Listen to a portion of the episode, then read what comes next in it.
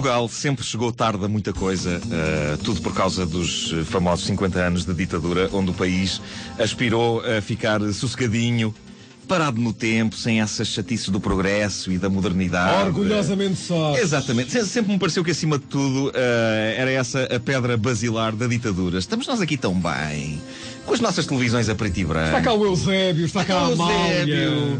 Há um número gigantesco de pessoas que não sabem ler. Fátima. Por isso não têm, não têm de passar pela maçada de ler coisas Oi. que as vão desinquietar. Uhum. Temos Fátima. Como é que é que vamos agora estar a abrir as portas à novidade e à diferença? Não, isso é uma grande maçada. Tá?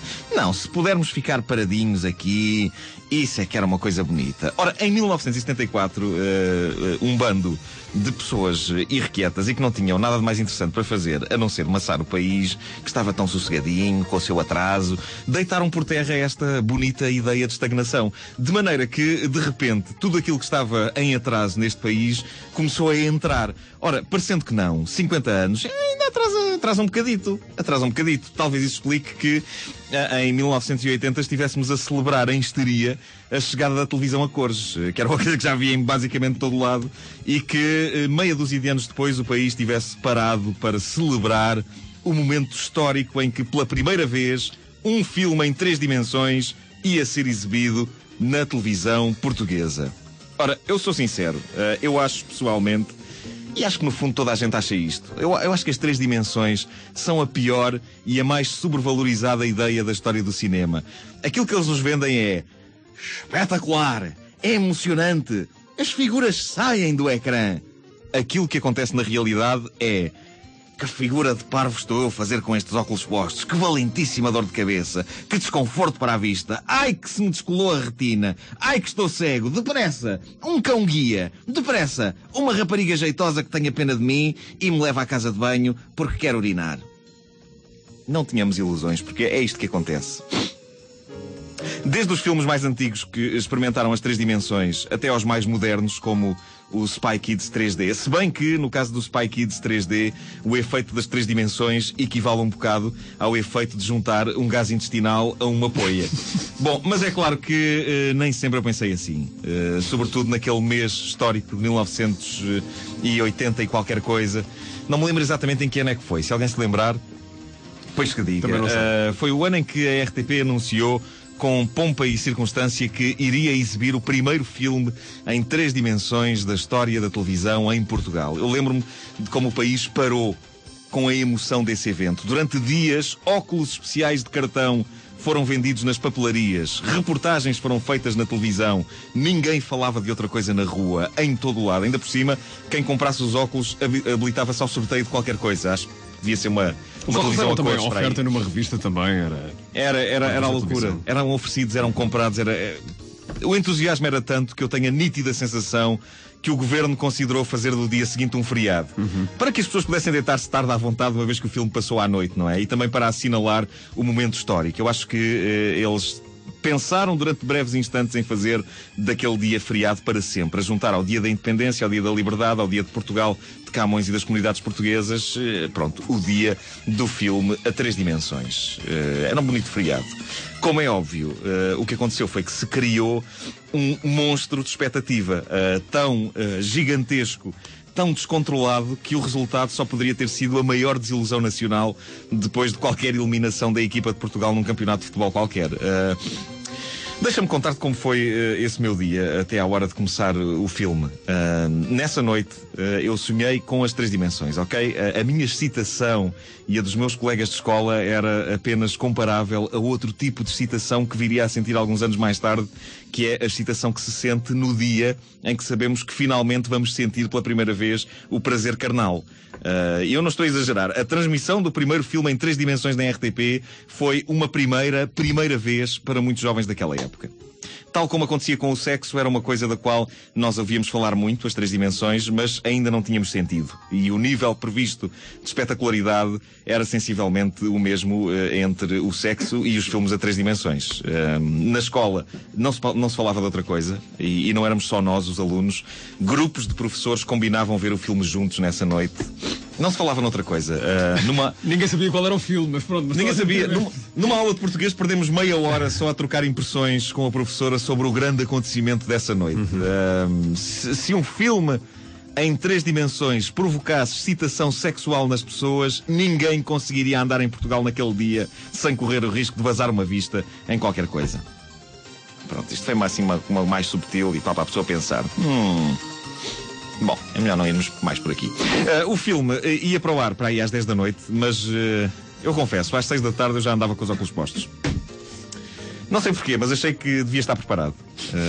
voltando à comparação com o sexo, isto vai de encontro a uma teoria que eu desenvolvi nos meus tempos de adolescente e que consistia no seguinte: eu achava, apesar de não ter namorada nem em perspectiva de arranjar uma tão cedo, que se calhar um rapaz, pelo simples não, devia andar com um preservativo enfiado no seu órgão durante o dia não, fosse, não fosse dar-se o caso de aparecer uma miúda disposta à loucura e assim um tipo poupava o tempo de estar ali a, a pôr aquilo à frente dela. Como é óbvio, eu não percebia grande coisa nem sobre o funcionamento do preservativo e creio que percebia vagamente sobre o funcionamento uh, do sítio onde ele se põe.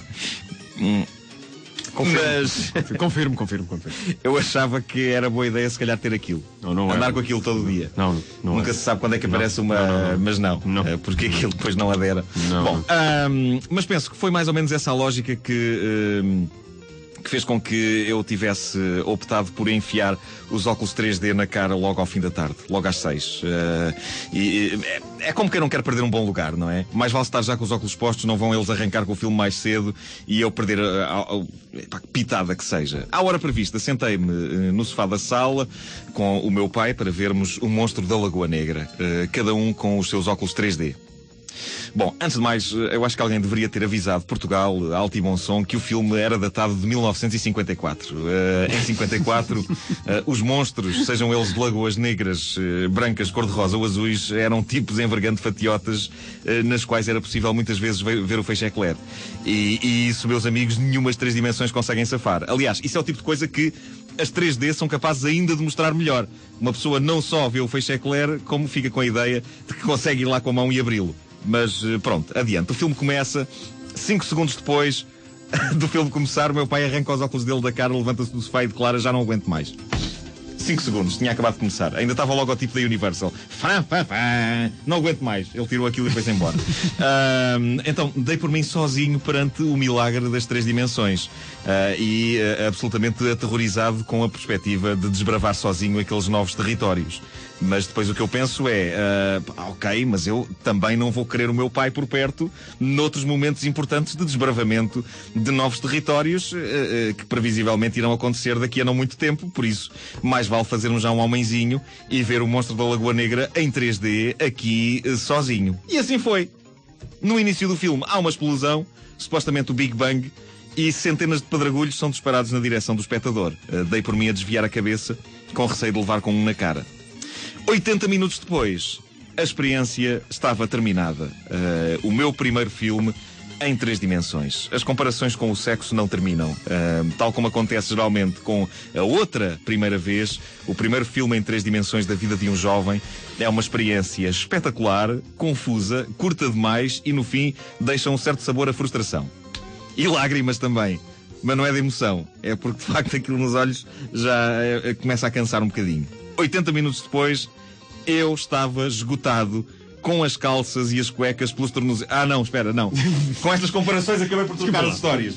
Não, com estas comparações acabei... Mas nesse não, não, não, não. Estava a trocar, estava a pensar na outra primeira vez. Não. Uh, esta, esta era a dama da Esta é a história da primeira vez que vi um filme em 3D. Exato, ok, pronto. Recapitulando. 80 minutos depois, eu tinha as calças postas. Uh, e foi Estava esgotado, tinha os óculos ainda na cara uh, e foi nesse estado que, que me fui deitar. Uh, dias e dias de preparação para uma coisa que estava terminada assim.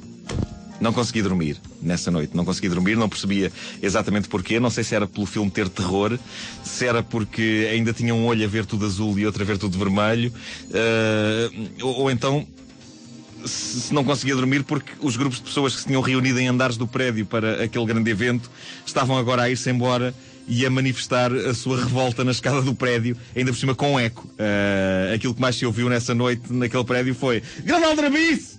Pouca vergonha! Que dor na vista! Aldrabões! Bandidos! Deem 50 escudos para estes óculos! Porcos! Ladrões!